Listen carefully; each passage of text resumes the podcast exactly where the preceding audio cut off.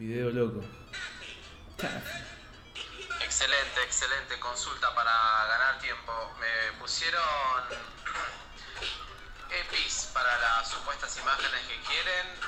Y bueno, lo de siempre destacados y esas boludeces, No, recuadritos, como para ya saber que está completito. Me los destacados. Todo. Eh, sí, está todo, está todo. Eh, ¿Epígrafo pusiste en la de ley? Eh, ¿qué, ¿Qué es un epígrafo? Abajo de la imagen. No, si no sé ni qué imagen va a poner Juan. no, eh, epígrafes no. Cuando lo tengas plantada y pongas las ima- y, elijas las imágenes que elijas, mandanos y te lo devolvemos de toque. Eso lo hacemos en un pedo. Pero sí hay imágenes y hay resultados y hay toda la bola. No, no hay nada. Menos mal que lo dijo.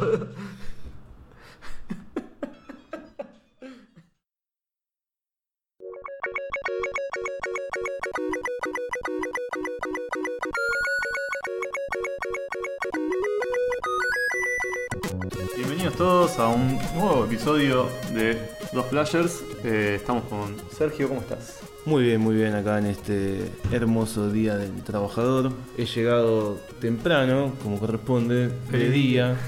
Feliz día a todos los trabajadores, feliz día también para nosotros, trabajadores que hacemos podcast en el Día del Trabajador.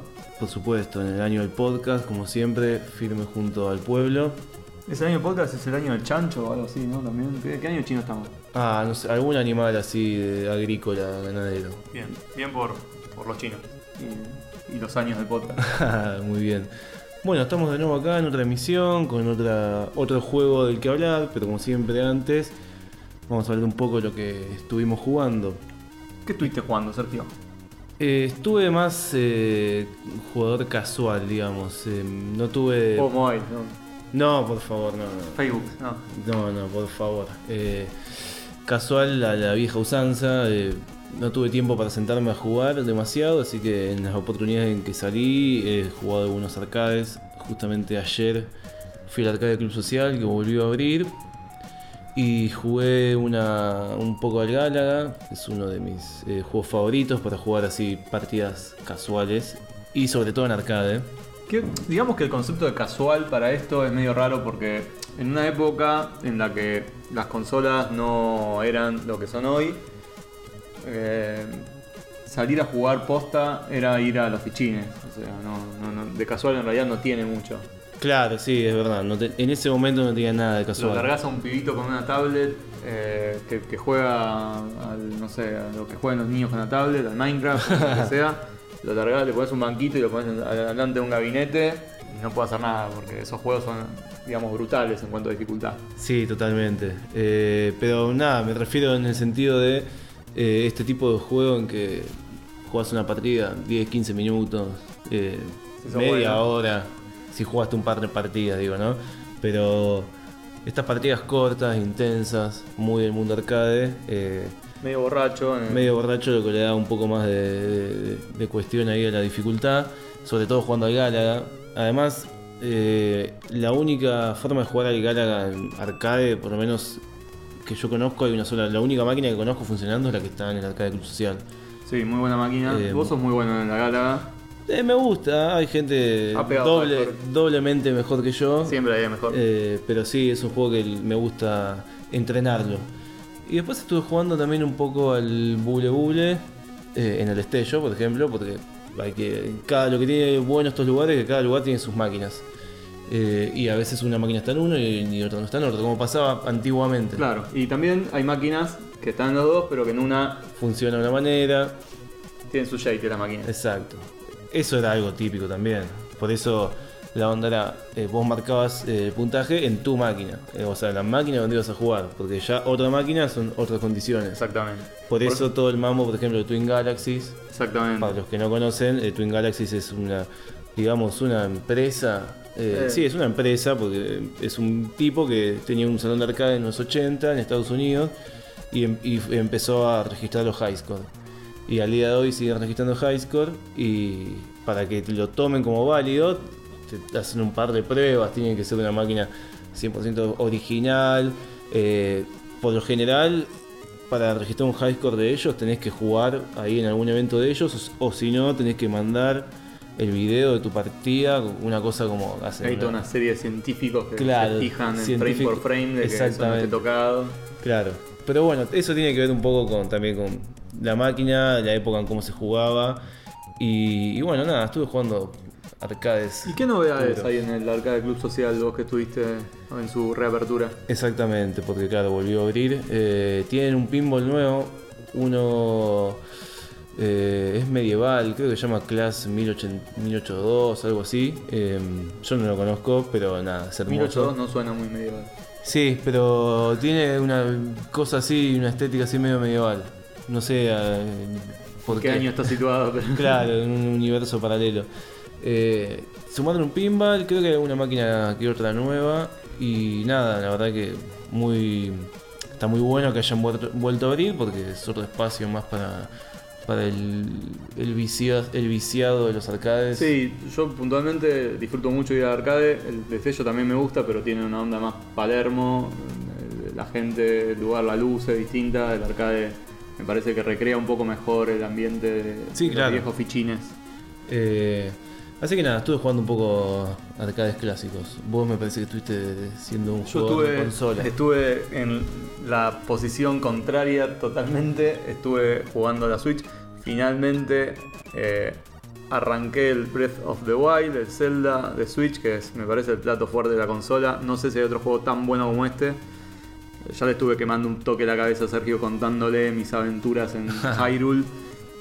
Eh, pero sí, tenemos un juego que le saca todo el jugo a la consola. Eh, por momentos te olvidas que es una handheld. De hecho, yo el Zelda lo estuve jugando exclusivamente en casa con la tele. Porque se- es mucho mejor. Eh, o sea, estamos en un Zelda. Ah, pará, vos lo jugás, vos lo jugás poner acostado, pero con la eh, proyectando en la televisión Claro, tengo el HDMI conectado ahí y a- con los joysticks en la, en la mano ahí. Y el joystick en la mano, sí, tiene como un. Los joysticks de la Switch como que se sacan o Sí. se ponen de la consola, los puedes poner en una suerte de, de soporte que funciona como un joystick a los dos. Eh, y los juegos sí, tirados en la cama con la tele porque me parece que se, se disfruta mucho más que, que con la portable, con la versión portable. Pero sí, estamos en un Zelda full, aventura, RPG, action RPG con, con todo. Eh, un mundo abierto, con un gran mapa que recorrer y un montón de cosas para hacer. Es, es brutal la dimensión que tiene el juego, eh, lo grande que es el mundo, la cantidad de cosas vivas que hay, la cantidad de mecánicas que hay. Eh, lo más impresionante es esto de, la, la dimensión del open world en el sentido de que no hay paredes, o sea, no hay nada que te limite a ir a un lugar si querés. Es más el game design el que te bloquea. Vos, si ves, no sé, a lo lejos una montaña, y decís quiero ir a esa montaña, donde en cualquier juego sería como la wall, no, no puedes pasar. Claro. Acá te puedes poner a escalar la montaña y a subirla y a, a llegar hasta donde quieras.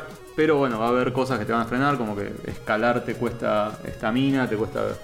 eh, te cansás escalando y tenés que ir parando en algunos lugares. Claro, más los peligros de llegar hasta ahí. Tenés también. algunos bichos que obviamente en algunos lugares son más, más OP y te van a caer a palos si no estás a nivel como para llegar ahí o no tenés el equipo eh, que tenés que tener. También como que hay cuestiones climáticas, ¿no? Si llegas a un lugar muy alto hace mucho frío y el frío te empieza a hacer daño y si no tenés pociones para protegerte del frío o la ropa adecuada para estar en ese lugar, te vas a morir. Otros lugares donde hay mucho calor y, te hace daño el calor y tenés que tener como o la ropa para el calor o algunas cosas para comer y, que te la banques. El juego tiene una mecánica de, cocinar que está muy buena, o sea, donde vos vas juntando materiales y bichos o fruta o comida Sí, sí. y la cocinás y esa comida como que te da o más estamina por un rato o más, Claro. más, más ataque o más defensa o resistencia contra el calor. Y además vos esas cosas las tenés que ir juntando. Las tenés que ir juntando y tenés que ir a un lugar como a craftearlas, digamos, que son como... farmear. lugar- Sí, tenés que ir a un lugar donde haya... haya claro, farmeás, juntás cosas y cuando Sí, llegas a un lugar donde hay una olla podés ponerte a Podés cocinar. cocinar, sí. Eso, el, el World of Warcraft también tenía Sí, sí, la- muchos las juegos usan profesiones. esa. Y era, te colgabas una hora ahí juntando hierbitas. Nada más.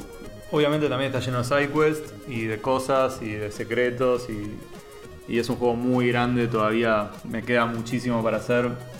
La main quest Eh, nada, tenés como cuatro minibosses que tenés que buscar, como cuatro dungeons, que son como unos mechas antiguos que hay dando vueltas. Y nada, está lleno de detalles, o sea. Tiene una cámara de fotos. Está bien, porque necesita, sacarse selfies. ya sí, la, la, la fantasía medieval se va un poco al tacho. Hay que subirlo a Instagram, por eso. Claro, o sea, te podés sacar selfies con esa cámara, podés sacarle fotitos a, no sé, a un paisaje o también la, la cámara se usa para hacer ciertas quests. No has que- compartido nada de eso en Twitter, solo del Tetris 99. Sí, sí. Bueno, también estoy jugando al Tetris 99, muy interesante, eso va a salir en la próxima replay, así que no voy a adelantar mucho. Eh, pero nada, ahora sí estoy un poco más contento con la Switch. eh. Y es un, buen juego. Yo no jugué ninguno, pero con lo que me ibas contando recién, eh, pensaba en muchos open world de, RPG que he jugado y, lo, lo cuando son buenos te, te pegan una envi- enviciada ahí que Sí, te sí, sí, atrapas ahí, te totalmente. pasaste 5 horas dando vueltas por Sí, todos lados. Yo con la experiencia de haber jugado otros sandbox o otros open world, es como que nunca sentí la sensación de que puedo ir a cualquier lado como en este. De hecho, en este juego, si querés, podés mandarte de una hasta el boss final. Pasa que te va a cagar a trompadas, pero Claro. no es que tenés que hacer cosas para destrabarlo, sino que puedes ir ahí de una al, al palacio Hyrule y cagarte a palo con, con Ganon. Eh, pero bueno, hay que llegar. No, te digo que me dan ganas de jugarlo y además eh, vi cómo es gráficamente y es eh, muy lindo. Muy bueno. Estéticamente es como Yo, muy la verdad bello. que el último Zelda que había jugado es el de Nintendo 64, el Ocarina. No jugué el Majora's Mask, que, que me lo debo, que parece que es medio bizarro y, y bastante turbio. Pero tampoco jugué a, a los de Wii, al Wind Waker o al Twilight Princess, ese- esos juegos. Eh, así que tuve como un salto grande de época. Súper grande, como 20 años, No. Eh, esto, la sensación que me da es como, claro, es el Ocarina of Time, pero con, con otra. Con otra, con, sí, con, con otra escala, ¿no? Como Claro, una escala súper mayor. les permite la consola, digamos, llegar a un lugar donde el concepto más o menos es el mismo, ¿no? El mundo abierto, Hyrule, y muchos NPCs, muchas sidequests, muchos lugares a donde ir, pero a la enésima potencia. Así que bueno, en eso hemos estado. Yo probablemente siga un par de semanas y de capítulos de podcast más con esto. Trataré de jugar otras cosas como para no aburrirlos. Pero nada, esto ha sido lo que hemos estado jugando estas semanas.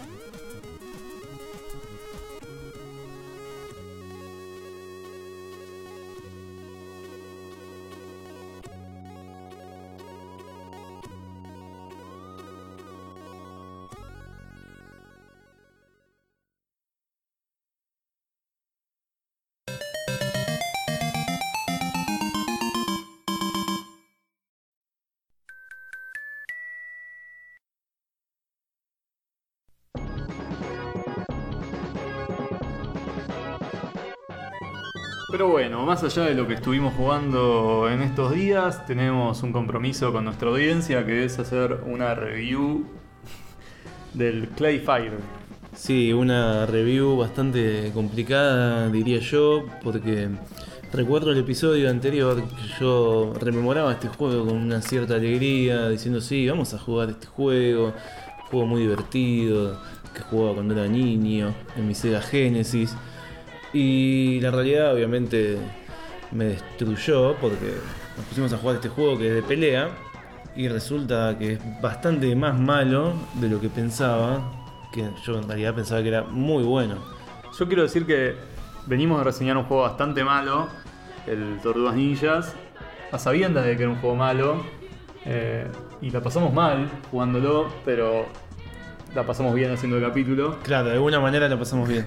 Yo creo que esta vez estamos más complicados, eh, porque no esperábamos que fuera tan malo. Sí, yo no, no- no esperaba, uno, los recuerdos, el paso del tiempo y todas esas cosas hacen que uno se olvide de todo. Y nada, sinceramente tenía muy buenos eh, recuerdos, muy gratos momentos vividos eh, con este juego. Hablemos Y- un poco de eso, de, de la experiencia de la niñez de esto. Yo puedo decir que no jugué el juego cuando era chico, pero que recuerdo haber visto eh, notas en Top Geeks y, y por ahí en alguna otra revista más. Eh, yo no sé si conté esto, pero mucha de, de mi cultura de videojuegos no solamente estaba dada por esta revista de Top Geeks que, que compraba religiosamente eh, cuando salía, creo que era mensual o, o Sí. semanal en algún momento incluso. Pero además yo eh, hacía dibujos los sábados eh, cerca de casa eh, con mi profesora Carla. Y eh, en el estudio de Carla, donde muchos pibes íbamos a aprender a dibujar, había muchas revistas de videojuegos que estaban ahí como para tomar modelos de dibujar. O sea, Claro, muy bien. Había muchas revistas en general de, de dibujitos y de cosas, pero había muchas de videojuegos en particular y, por ahí eran revistas que yo no compraba, que no recuerdo exactamente cuáles eran, más o menos puedo suponer ahora cuáles eran por, por la época, tipo Club Nintendo probablemente estaba, eh, alguna, no sé si PC User, pero alguna anterior a esas. Eh, y, y también recuerdo que ese juego estuviera en- bastante bien reseñado y, y se veía bastante lindo además, como una suerte de juego medio 3D o con- Claro, con una sí. gráfica llamativa. Sí, sí, es que la propuesta gráfica era un poco lo, lo llamativo del juego, en el sentido de que los personajes iban a ser como de plastilina, Clay Fighter, por eso se llama así. de- y de- de- La idea es que es como un juego... No, esto no, sé si lo, no lo investigamos o estuvimos mal. vamos a ver, a ver, depende de lo que Eh, digas. Que debe estar hecho en, en slow motion como las cosas en plastilina suelen ser, ¿no? No, no, pero. O sea, la nada. técnica, o sea, así como en Mortal Kombat, fotografiaba gente y usaba eso para hacer eh, los, los assets, los sprites.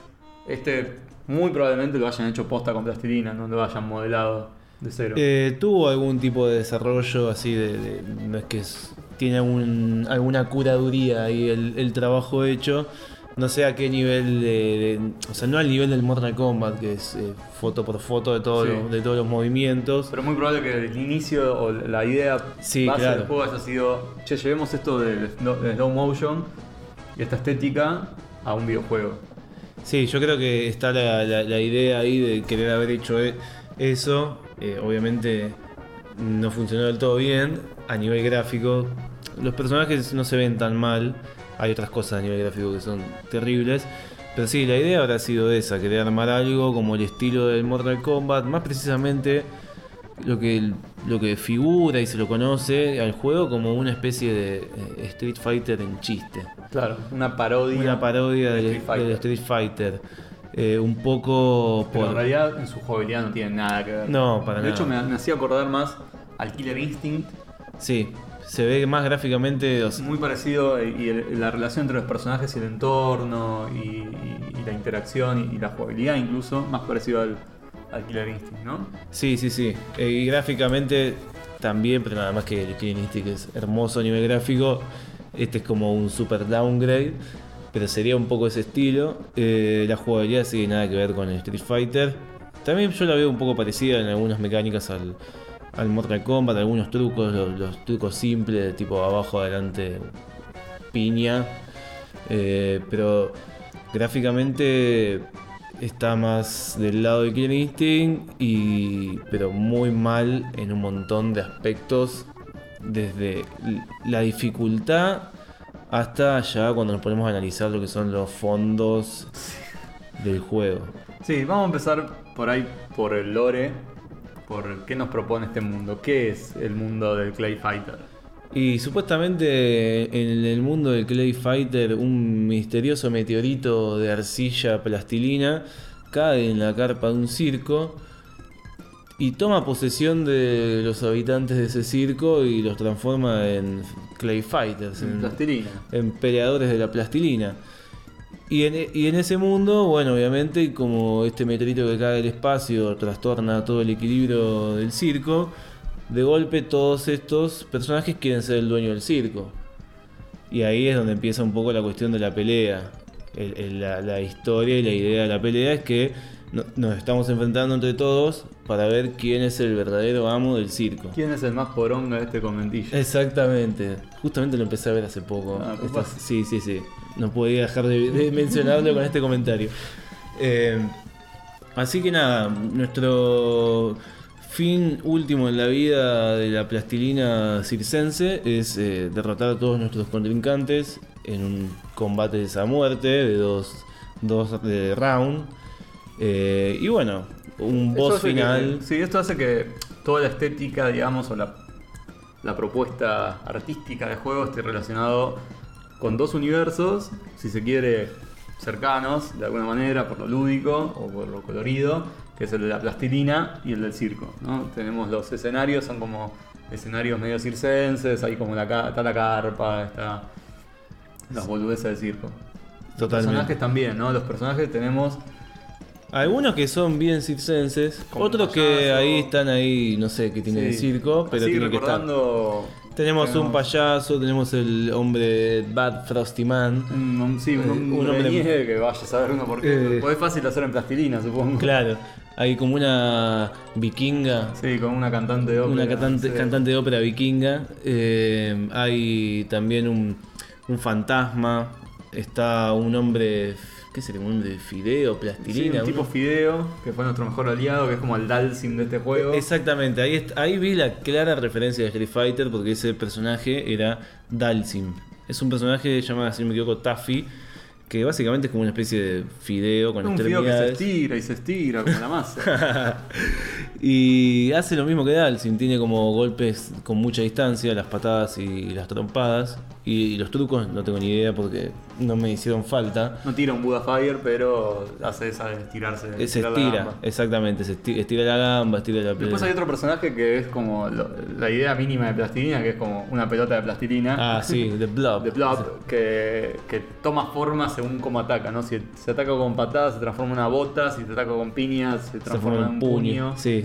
Y hace cosas locas con la plastilina. Porque es el, el vivo ejemplo de la plastilina. Sí, es una el, bola. el personaje icónico de la franquicia, quizás. o sea, Sí, sí, yo creo que sería exactamente. Si, tuviera- si tuvieran que crear un, un icono de ese personaje, que no sé si lo habrán hecho, eh, probablemente ese The Blob es el icono del juego. Aunque para mí creo que yo el que más recuerdo de infancia es el de Frosty Man. Mm.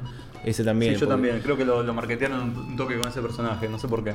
Porque es. eh, gráficamente creo que es uno de los más lindos. Sí. Porque no es la pelota de plastilina que no es nada. Ah, claro. Este es como grandote, de, de nieve, bien hecho. Es, es divertido. Tiene la típica zanahoria de nariz y. Pero claro, pero es Bad Frosty Man, no es, un, no es bueno. Es como ya, ya es más llamativo eso. De todas formas, igual para mí los personajes tienen algunas cosas que son, eh, son simpáticas, divertidas, algunos ataques. Creo que el juego busca obviamente algo de diversión. Yo creo que en un punto eh, lo puede llegar a conseguir. No sé qué opinarás vos. Eh, yo creo que el concepto es divertido, la idea es llamativa, pero la ejecución es muy pobre y hace que todo el tiempo la, la pobre jugabilidad se interponga entre esa gracia que te puede causar que el personaje se mueva de esta manera o que haga tal cosa, ¿no? Claro, sí, totalmente, es verdad, porque como que se queda solo quizás en algunas en, en algunos chistes y después cómo ejecutas todo eso es bastante malo. Los Sí. controles son funcionan, digamos. El juego, eh, o sea, los movimientos de los personajes son bastante duros, o sea, no hay una dinámica, o sea, se- sí, supongo que es como, como un guerrero de plastilina debe luchar, o sea, como que no tiene una gran movilidad. Totalmente, sí, Quizás no, sí flexibilidad, pero no movilidad.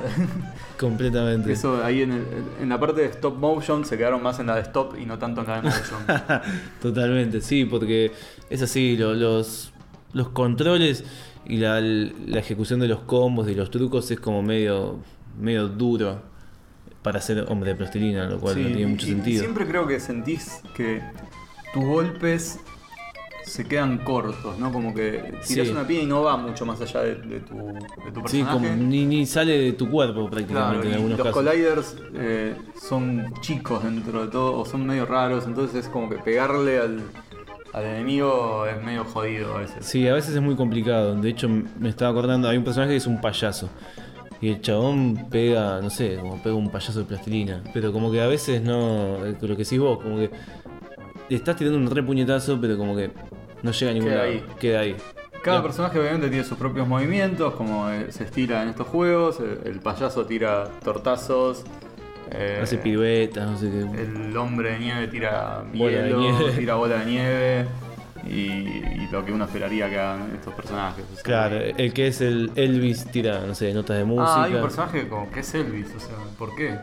Pero bueno, bien, funciona. o sea, Claro, es gracioso. porque se ve que habría un imitador de, de Elvis en el circo ese. Ponele. Sería parte del show, quizás. Ponele. ¿no? También habría una cantante de ópera vikinga, porque Sí. si no, no- no- el mundo. eh, eh, sería un circo muy extraño, porque Sí. los personajes de ahí no. Sí, no hay eh, trapecistas y no sé. Un esquí de elefante, fuego, sí. no hay elefantes. Podría haber un elefante. ¿Dónde está mi elefante? Claro, pero no, no sé, son personajes muy. Es un circo muy extraño. Pero bueno, cae ese meteorito y tenemos que seguir compitiendo entre nosotros. Esto es tan malo que los personajes en, el, en este torneo, digamos, por llamarlo de alguna manera, después los volvés a. se repiten algunas Claro, peleas. son pocos, entonces es como que para hacer el Battle Plan, digamos, a la Mortal Kombat, Claro. no llegan a ser mucho como para pelear una vez con cada uno y, y el boss, sino que se repiten algunos. Claro, y no sé, si se podrían repetir y buscar la vuelta para que no sea repetido, hacer eh, un, no sé, un endurance o alguna cosa que como, como el Mortal Kombat te lo soluciona de alguna manera, po- poniéndote las peleas dobles y giradas así. Pero no, acá te tiran directamente El mismo personaje El mismo vez. personaje, a lo sumo por ahí cambia el el- Color. el color y nada. Y bueno, son creo que son unas 10 peleas hasta llegar al boss. Al ¿no? boss level, que, el boss de, de todos los bosses, que es. ¿Qué es? Es un, no sé, un aro sería, un, un aro Sí, hecho de, ocho- de, de muchas bolitas, pelotitas de, plastilina. Sí, no sé, no, no sé si se ve tan de plastilina ese. Se ve como. Tiene un- ojitos, como si fuera, es como si fuera un adorno de, de Mar del Plata. Sí, totalmente. Eh, plastilina que cambia un toque de forma según cómo bloquea o, o ataca. Y es, eh, bueno, es muy malo el diseño del boss, obviamente, y es bastante sencillo. Sí, lo único que tiene ese boss es que pega fuerte. Como y- cualquier boss. Y tenés que pegarle mucho para ganarle, pero después no, no tiene ninguna técnica que lo distinga y digas, "Es- bueno, este es el boss porque hace esto. No, no, claro. El único que hace es tira como una bola y nada más. Que saca bastante y nada más. Es muy malo. Y ahí una vez que lo ganas, eh, como Que dicho sea de paso, o sea, ganarlo es bastante difícil porque la jugabilidad es una poronga. Lo que encontramos fue como una suerte de, De bug, no en el juego, de que sí, con el personaje Fideo que Le- pega le- patada sí. lejos, medio que nadie puede hacer nada contra eso. Sí, sí, como que siempre le metemos la patada de alguna manera, pues, recibimos un par de tortazos, pero Mal que mal ganamos. mal que mal ganamos todas. Sí, y con otros personajes no podíamos pasar del stage 2. No, no, muy complicado. Y eso que lo pusimos en easy, Sí. pero aún así nada. Nobleza obliga a reconocer que lo jugamos en Easy. Sí, sí, empezamos en el medium y no pasábamos, eh, no ganamos un round directamente. Lo pasamos a easy, ahí con- jugamos con Taffy y lo cagamos a patadas a todos. El juego tiene una. O sea, si, si ustedes más o menos tienen a los juegos de pelea como Mortal Kombat o Street Fighter, la típica es que tenés piña alta, piña baja, patada baja, pa- patada alta, bloqueo y no mucho más, y los truquitos. Acá hay una propuesta de 6 botones en la cual tenés piña rápida, piña común y piña brutal. Sí, la, la la división muy extraña. No sé muy bien cómo cambia eso en el juego. No, porque aparte vos ves se y ve igual. se ve igual y vos ves que todo saca lo mismo, todas las piñas, todas las patadas, como Todo que parece todo saca sacar lo mismo.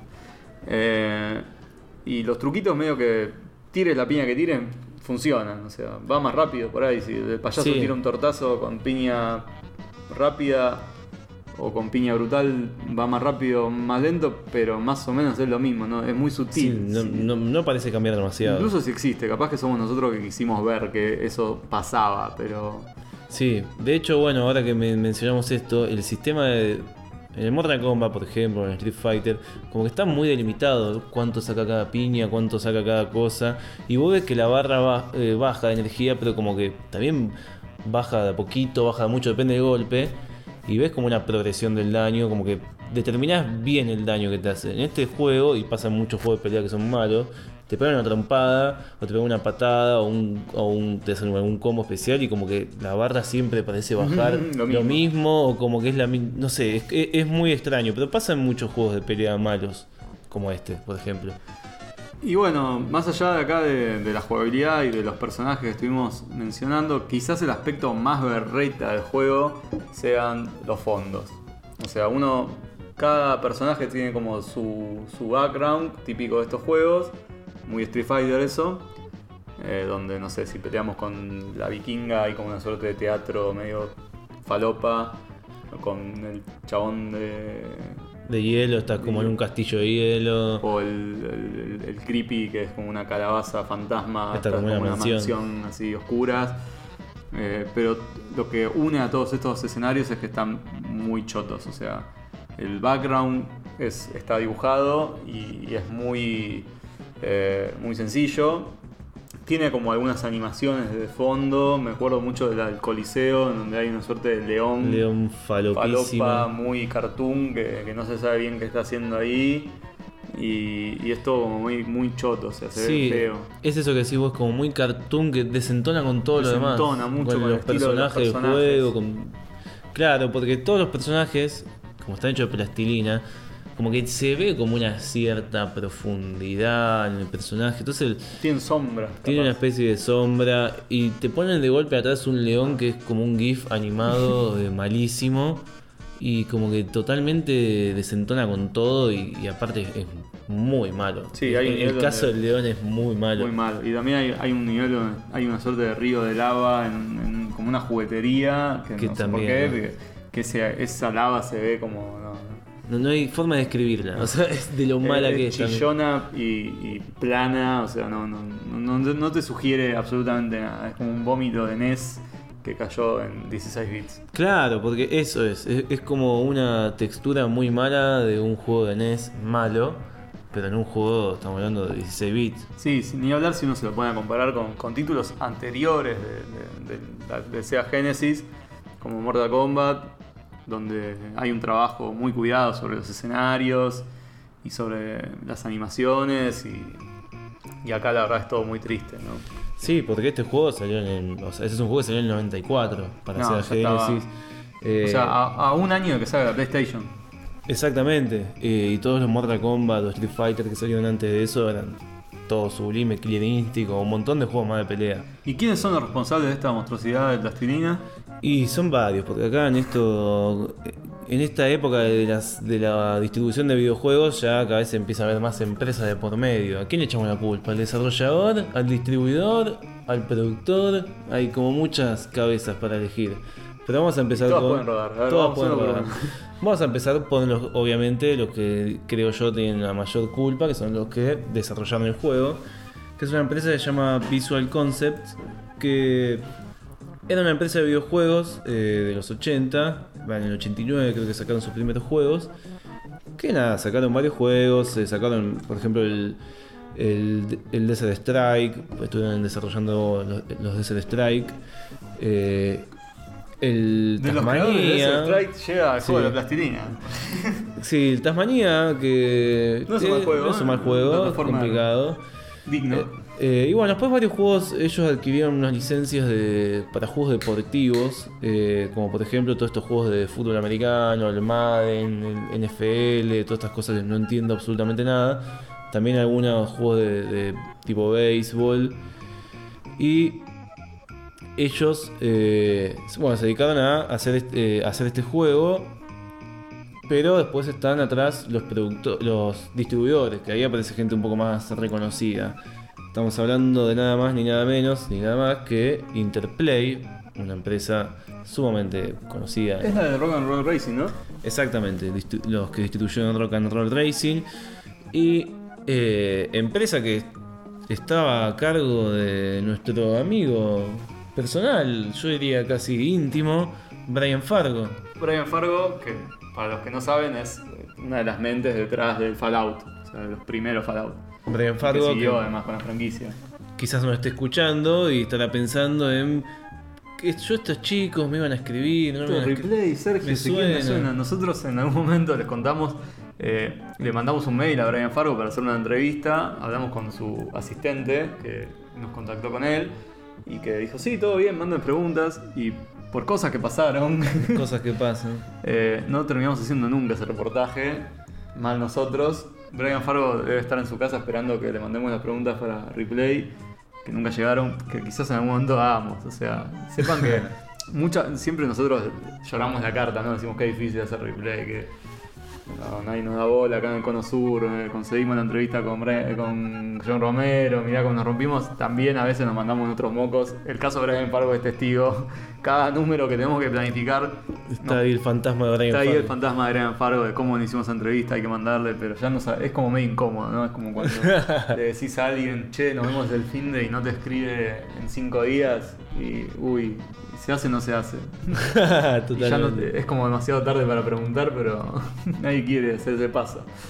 Pero bueno, eh, Brian Fargo sabrá disculparnos. eh, también lo disculpamos a él por haber eh, Distribuido, distribuido este juego. que además igualmente este juego, pese a todo, no tuvo demasiadas malas críticas. Pero bueno, no sé, en esa época también, qué sé yo, la gente veía los videojuegos de otra manera. Sí, Eh, yo incluso recuerdo que fue un juego medio hypeado en su momento. Claro, totalmente. Eh, además, es, es verdad eso que decís, porque como también había. La, la información se distribuía de determinada manera, eh, y era en revistas, había que vender juegos. No, de y a hecho, la revista le convenía que. Yo supongo que la distribución y el marketing que se hizo de este juego tiene que ver completamente con Interplay Sí, y que eso estuvo más atado a, a la chapa de Interplay eh, como distribuidor que con el producto en sí mismo. Sí, totalmente, porque acá, de, o sea, de este juego, el nombre fuerte es, eh, es Interplay, porque para ese momento, después la empresa creció de alguna manera, porque hoy en día Visual Concept son los que sacan todos estos juegos de deportes, los NBA, los NFL, que siguen saliendo. La franquicia empezó, esta franquicia la empezaron en Sega Genesis y siguieron en Play, en Play, Play 1, bueno, eh, y sigue en la actualidad. Pero eh, en ese momento, en el 93-94, Interplay era mucho más pesada que Visual Concept, obviamente, porque distribuía banda de juegos. No, de, hecho, el testimonio de que al juego no le fue mal y que fue bien recibido es que tuvo su continuación. Exactamente, tuvo su continuación, no solo su continuación, sino que tuvo Clay Fighter Tournament Edition, por ejemplo, que no sé qué, ni me interesa saber Qué agregaba, qué- agregaba. Eh, y bueno, sí, después tuvieron una segunda parte que esta solamente salió para eh, Super Nintendo, porque el, el original con su Tournament Edition salió para Super Nintendo y Mega Drive. La segunda parte solo para SNES. Y después, obviamente, como lo sacaron para la consola virtual de Wii, como casi cualquier juego que salió para, para las plataformas de Nintendo. Esas cosas que tiene Nintendo de que sacan una consola y hacen dos o tres juegos que son los de ellos y después metamos en el catálogo lo que podamos rascar de otros lados porque si no, no, no vas a tener un catálogo nunca de Nintendo de 50 juegos de ellos, no, ni a palos. No, y sí, es complicado. Y desarrollados para esa consola. Es un poco lo que me pasa ahora con la Switch. Y sí, eh, es, es complicado porque ellos siempre además manejaron muy bien su, su la distribución de qué juegos querían que estén en su consola. Ah. Y así generaron también mucho contenido propio. Eh, pero bueno, nada, este juego la verdad que yo pensé que iba a ser más divertido. Eh, me, me falló la nostalgia de la infancia. Puede, puede pasar. Puede pasar, obviamente. Yo recuerdo que este juego, creo que tenía cartucho. Yo esas cosas ya ni me acuerdo, porque como en ese momento uno alquilaba tanto todo el tiempo, ya ni te acordabas, ya después no te acordabas cuál... ¿Cuál sí, era tuyo? ¿Cuál alquilaste? ¿Cuál, cuál te, prestaron? prestaron? ¿Cuál ¿Cuál no- le cambiaste la plaqueta Sí. a un videoclub de barrio estafando? a- Sí, cuál no devolviste nunca, cuál te quedaste, bueno. Lo tuve el cartucho. Y la verdad que lo jugaba bastante. Yo recuerdo llegar a la final jugando jugando bien, no pegando pataditas de taffy, sino jugando, tirando truquitos, tirando todo. En buena ley. En buena ley. Y ahora nada, no pudimos hacer nada y no tenía ganas de intentarlo tampoco. Por eso básicamente lo ganamos así con la patadita, salió medio de, de refilón. Es, es como el codazo del doble dragon. es, es la misma mecánica, el codazo del doble dragon, pero aplicado a la patadita de Taffy. Así que, no sé, no, no les diría que lo prueben, sinceramente. No, evítenlo. Yo, capaz que, que el Tournament Edition o el 2 algo agregó a esto. Mm, No sé, no, yo, yo ya no, le, no les doy una, una oportunidad. sí. Ya le di mucha oportunidad en mi infancia y ahora me estoy arrepintiendo de haber dedicado tanto tiempo a eso. Pero bueno, en ese momento uno jugaba lo que tenía. Y a veces era el único juego nuevo que tenías y bueno, ¿qué va a ser? Así- Bien, eh, creo que con esto estamos, con el Clay Fighter. Eh, díganos ustedes qué les parece, si lo recuerdan también mejor o, peor, o si ya sabían de esto, que nosotros nos anoticiamos haciendo el podcast.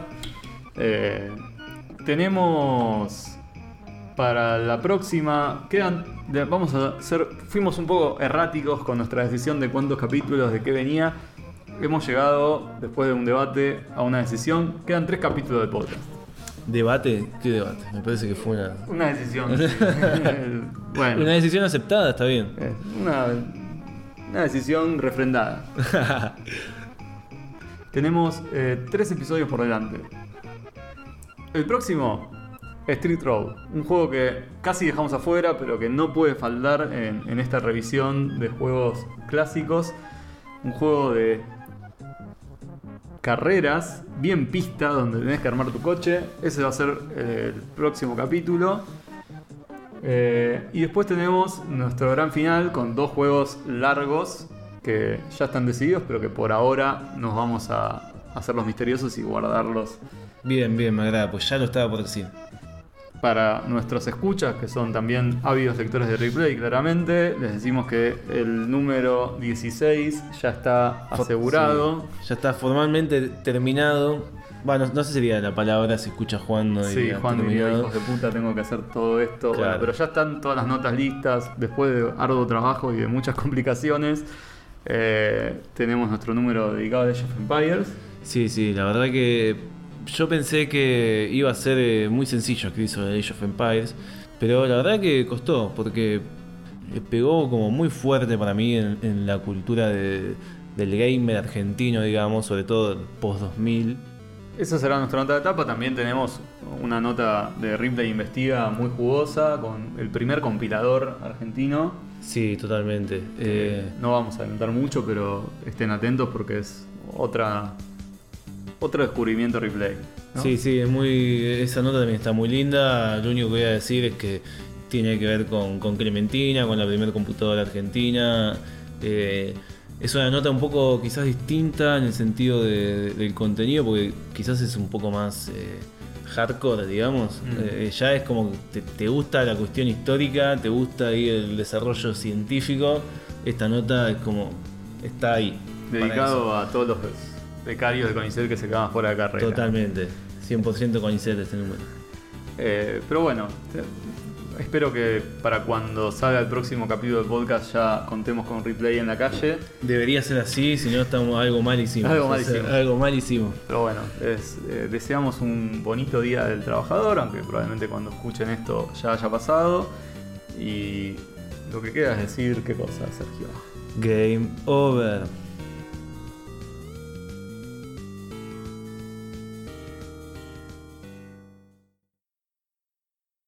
Dos Players es una producción de Zeus Quiere Locro junto a Editorial Listo. El tema de apertura y cierre es obra de Uktumi y el resto de la música es propiedad de sus respectivos autores.